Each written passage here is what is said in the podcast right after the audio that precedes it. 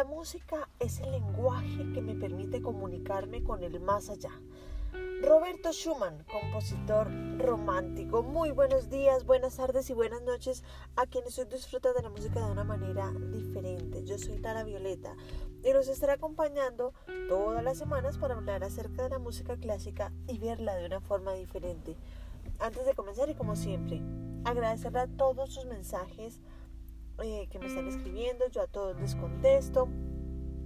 Eh, me alegra mucho cuando me escriben diciéndome que les gusta mucho el programa, que me dan datos curiosos, me dicen hice la tarea de oír esto, así que un saludo absolutamente para todas las personas. Me preguntaron que cuál era la fuente de consulta em, de estos podcasts y les voy a decir que mi cuaderno de la universidad, lo que todavía tengo en la cabeza cuando estudié música, eh, por el que no sabe, yo estudié música, entonces esa es la fuente de de consulta que yo tengo mis cuadernos de la maestra Jacqueline Céspedes, eh, que en paz descanse. Y recuerden que eh, este, si quieren volver a oír este podcast, si quieren volver a encontrar o consultar algo de alguno de los que ya vimos, estoy en Spotify, Google Podcast, Radio Public, Pocket Casts, Breaker, Overcast, Anchor y ahí pueden encontrar toda la información. El que más está yendo ahorita es el de Spotify. Muy bien, ahora sí, comencemos. Seguimos con el quinto episodio de Titanes del Romanticismo. Es el sexto de Romanticismo porque primero lo dedicamos únicamente al periodo, pero este es el quinto programa del Romanticismo y de los Titanes. Eh, hablaremos de Robert Schumann, pero antes contextualicémonos un poquito porque cada ocho días se nos va olvidando como por qué es que pasó todo lo que pasó y, y por qué la historia de la humanidad estaba como tan movida, digamos, en ese momento. Pues es un periodo fascinante, lleno de cambios, de revoluciones, de cambios de comportamiento, de, sociedad. Duró solo 70 años y asimismo las artes tienen esa cualidad absorben lo que está pasando socialmente. Entonces, si la sociedad está demasiado convulsionada o demasiado, en este caso, por ejemplo, sexualizada, como está pasando actualmente, pues el reggaetón se alborota con sus letras. Eh, y es como, como el reflejo de la sociedad. En ese momento, pues el reflejo de la sociedad fue todo este movimiento romántico que hubo y más adelante el nacionalista, que ese hablaremos en otros programas más adelante. Em, y bueno, el periodo recordemos que se llamó romanticismo por el nombre de los romances medievales la forma de composición pues ya cambió porque pues ya no era solo sacra, es decir, para Dios, sino que pues em, se volvió ya como que el compositor quería escribir y si se la compraban la obra chévere, si alguna orquesta se la interpretaba bacanísimo, pero pues no era, no lo escribían por la necesidad de, de me, la me pidieron tres oratorios para este fin de semana, sino que ya era lo que iban haciendo y ya los músicos se pueden dedicar a millones de cosas más. En este periodo, pues, eh, se, también estuvo la revolución industrial, se desarrolló la humanidad y se desarrolló la contaminación hasta la actualidad. Eso ha sido eh, de las cosas, digamos, no positivas del romanticismo. El público tiene una gran transformación porque pues ya no es solo el de harto billete que va y paga, sino que como ya con la revolución industrial se abrieron negocios y las personas ya no solo la nobleza, sino el común, los mercaderes y los algunos empleados ganaban muy bien, pues ellos también pueden acceder a las boletas de un concierto. Y ahora hay salas de conciertos y también la gente, puede acceder a tener un piano en su casa, un violín en su casa con mayor facilidad, entonces pues ya las salas de conciertos eran las salas de la casa de las personas, se reunían todos los vecinos, los familiares, se hacían como, como tertulias familiares, como la reunión familiar, en lugar de poner el equipo de sonido ponían el músico. Em, también, pues por, por, supuesto, al tener acceso a tener pianos, pues muchos niños empezaron a estudiar piano, eh, muchas niñas estudiaban piano también, estudiaban violín y canto, y eso permitió que se abrieran escuelas de música y que también la técnica del piano, sobre todo, se desarrollara muchísimo más, pues porque era un instrumento nuevo en ese momento, eh, recién desarrollado, digámoslo como lo conocemos hoy. Y entonces eh, muchos compositores escribieron tanto obras, le dieron mucho repertorio al piano, como técnicas y estudios para poder eh, desarrollar eh, esta técnica de piano y esas velocidades con las que tocan los pianistas, todo eso. em, la música pues ya tenía acceso a la sociedad y ya entonces había conservatorios, entonces el que quería profesionalizarse en la música tenía más acceso, tenía posibilidades de mejor preparación también para esto, pero recuerden que aunque los conservatorios nacieron en Europa, en este, en este periodo en el romanticismo, en Italia ya desde el barroco existían estos eh, pues digamos eran escuelas de música, pero hacían parte del programa de educación de los orfanatos que había. Entonces, querías estudiar música, tenías que ser huérfano. No era propiamente que, cualquiera pudiera ingresar a estudiar ahí. Con el final de la guerra civil, nacen los conservatorios en América, específicamente en Estados Unidos, por supuesto con el modelo europeo que ya había desarrollado Félix Mendelssohn, que fue el compositor que hablamos en el capítulo anterior se desarrollaron las imprentas, el telégrafo, el primer ferrocarril y el romanticismo pues ya termina con la Primera Guerra Mundial. Em, hagamos un recuento de los compositores que hemos estudiado hasta hoy, son cuatro. Maria von Weber, Franz Schubert, Héctor Berlioz y Félix Mendelssohn. Hoy vamos a hablar de Roberto Schumann, que nació el 8 de junio en Alemania, de 1810, ¿no? En Alemania, y murió el 29 de julio de 1856 en Enderich, cerca Bonn. Solo vivió 46 años, no más. Era hijo de un librero, decía, yo imagino que era un, tipo no que solo vendía libros, sino bibliotecario, así apareció en el apunte. Bueno, Schumann no tuvo mucho acercamiento a la música, es decir, que si hubiera nacido en estos días hubiera tenido como más acercamiento como hacia el reggaetón, la música mal llamada popular de la que ya hemos hablado alguna vez, entonces no era así como muy afín, pero igual le gustaba. Entonces gracias a eso y pues que por supuesto tenía talento, eh, pudo componer algunas obras chiquitas y aprendió a tocar piano eh, porque se hizo amigo y conoció como un músico ahí como del barrio. No era él que músico, pero lo que sabía se lo enseñó completamente a Schumann. Eh, y gracias a sus padres pues amaba la literatura y no sabía realmente después a qué carrera dedicarse y ya después entró a la Universidad de Leipzig a estudiar Derecho. Cuando tenía 16 años ya fallece su papá y su mamá le insistió que estudiara de verdad Derecho y que se dedicara solo a eso, que dejara la música. Y él dijo, sí, sí, sí, yo dejo la música, se siguió estudiando Derecho hasta que lo pidió la mamá que seguía estudiando música. Entonces cuando la mamá ya se dio cuenta, lo cambió de universidad y Después lo volvieron a cambiar de universidad cuando vieron que el tipo no iba a desistir eh, y lo mandaron a Italia. Y desde Italia, pues ya Schumann, ya grande, ya como agotado, esa persecución familiar, le mandó una carta a la mamá y le dijo, mira, qué pena contigo, tú eres espectacular, pero yo voy a seguir estudiando música, que es lo que siempre he querido, y es el centro de mi vida. Y gracias a esto, eh, que era su profesor del pueblo también y eso, le ayudó a hablar también con la mamá de Schumann y la señora personalmente no tuvo más opción que ceder en la posición de su hijo. Eso se ve todavía actualmente, que el chino quiere estudiar música, los papás, no, música no. Y se enfocan en únicamente que si el cartón no dice doctor, entonces puede que no tenga tanto éxito en la vida. Y la música y las artes tienen realmente mucha salida, eh, inclusive en lo laboral, sobre todo que la gente, digamos que la mayoría que se dedica a esto, el 98%, es feliz haciendo lo que hace. La cultura tiene esa, esa bondad. Bueno, ya después de eso entonces vuelve a Leipzig, en donde ya trabaja muy duro para recuperar todo ese tiempo perdido por haber estado estudiando algo que finalmente no lo llenaba, que era el derecho.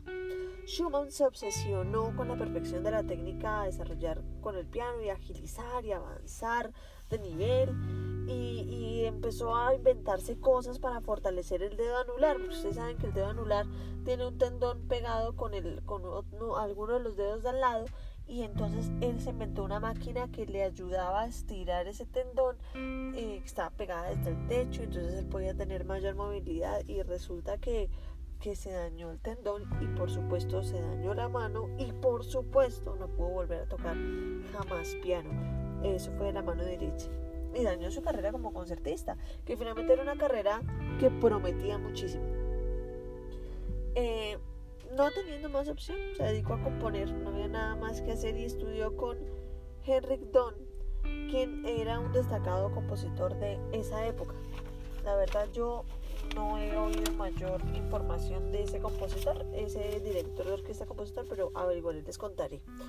Bueno, y se acuerda que le gustaba la literatura a Schumann porque el papá, que la librería y tal. Entonces, ya viendo que solo podía componer y como escribir y eso, empezó a hacer un trabajo, mejor dicho, empezó a hacerse un trabajo de publicidad importante para poderse vender él de manera estratégica, ¿no? Y además fundó un periódico para venderse él, eso fue en 1834.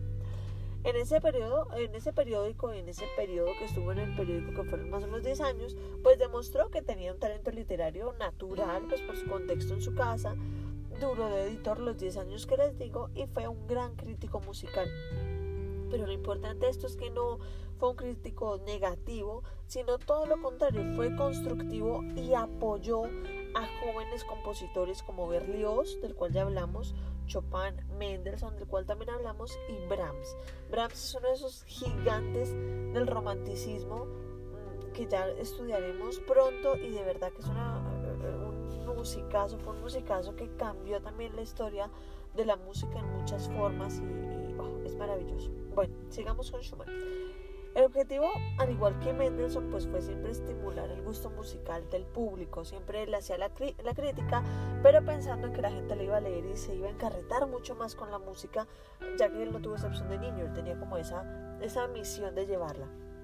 A lo largo de todo este periodo, Schumann escribió unas de sus mejores obras para piano, como fue El Carnaval, eh, y un conjunto de piezas que imitaban los diferentes estilos de los compositores. También escribió estudios sinfónicos, fantasías, escenas de la niñez, se llamaba ese, e, esa obra.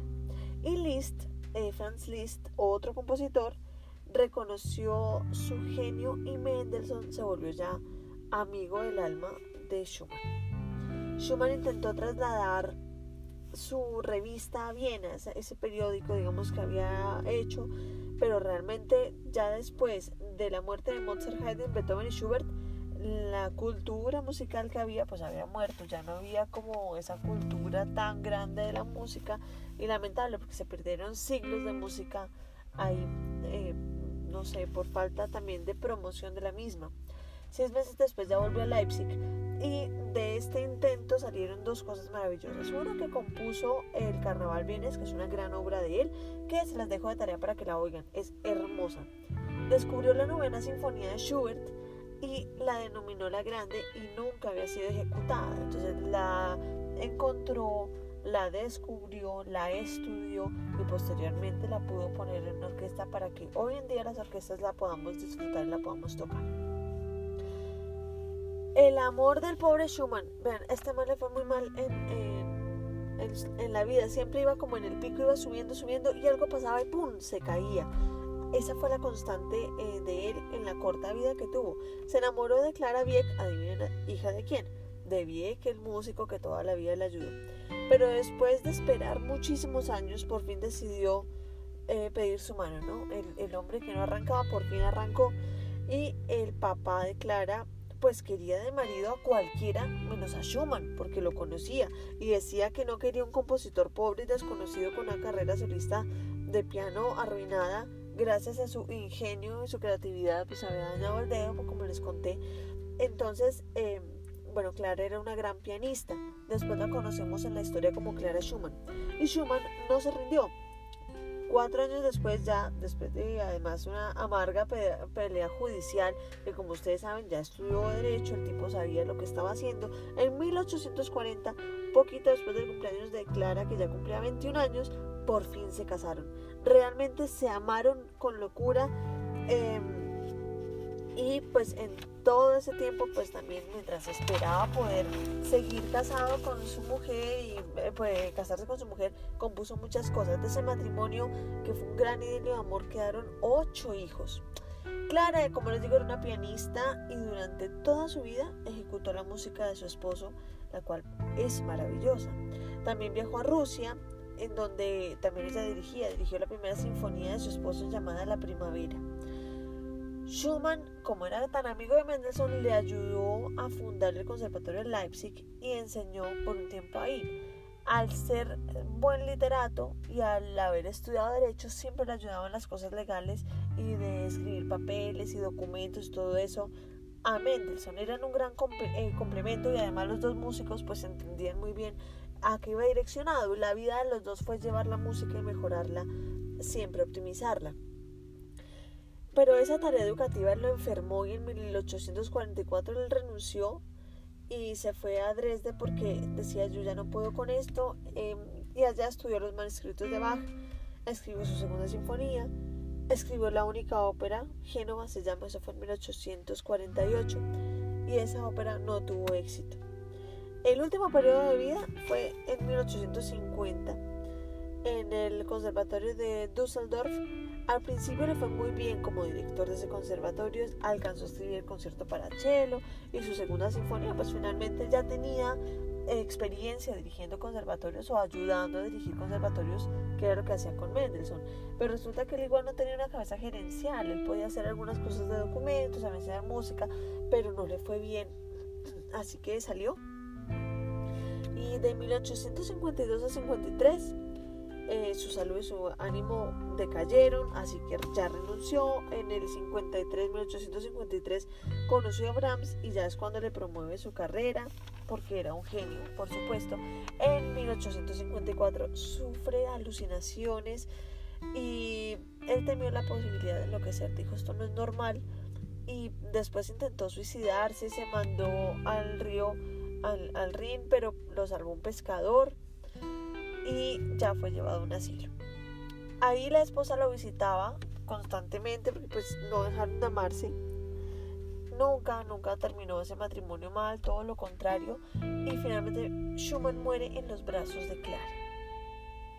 Se considera Schumann el más romántico de los románticos. Su música desborda juventud, exuberancia, sin ser jamás exagerada. Era muy muy pulido en cómo escribía, era maravilloso. Envía a la humanidad un mensaje de vida y de amor, pese a ese terrible desenlace de su vida. Composiciones, cuatro sinfonías, tres oberturas, conciertos para piano, cello y violín, hermosos además. Mucha música de cámara y piano, ciclos de canciones, un requiem para coro, sonata, una sonata para viola. Es que es un gran compositor definitivamente. Obras corales y orquestales. Bueno, muy bien. Esto fue densa la vida de Schumann, pero les recomiendo que oigan de verdad sus obras y que oigan la sonata de viola que se encuentra también por internet, hermosa. Hasta aquí este capítulo de este increíble viaje que realizamos por la música clásica todas las semanas.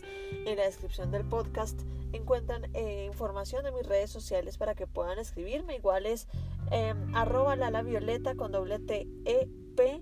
Estoy Facebook, Instagram, Twitter y ahora también TikTok para que me puedan buscar y ahí me escriben lo que necesiten. También los que tienen mi WhatsApp me han escrito por ahí, los que tienen mi correo electrónico me han escrito por ahí. A todos les contesto sus inquietudes, propuestas, em, información extra que de pronto no di. Todo, todo lo contesto y les agradezco mucho que me sigan escribiendo. Les habló la Violeta, recuerden que tenemos una cita con la historia de la música y no se les olvide la música es la más bella y honesta expresión del alma. Chao, chao.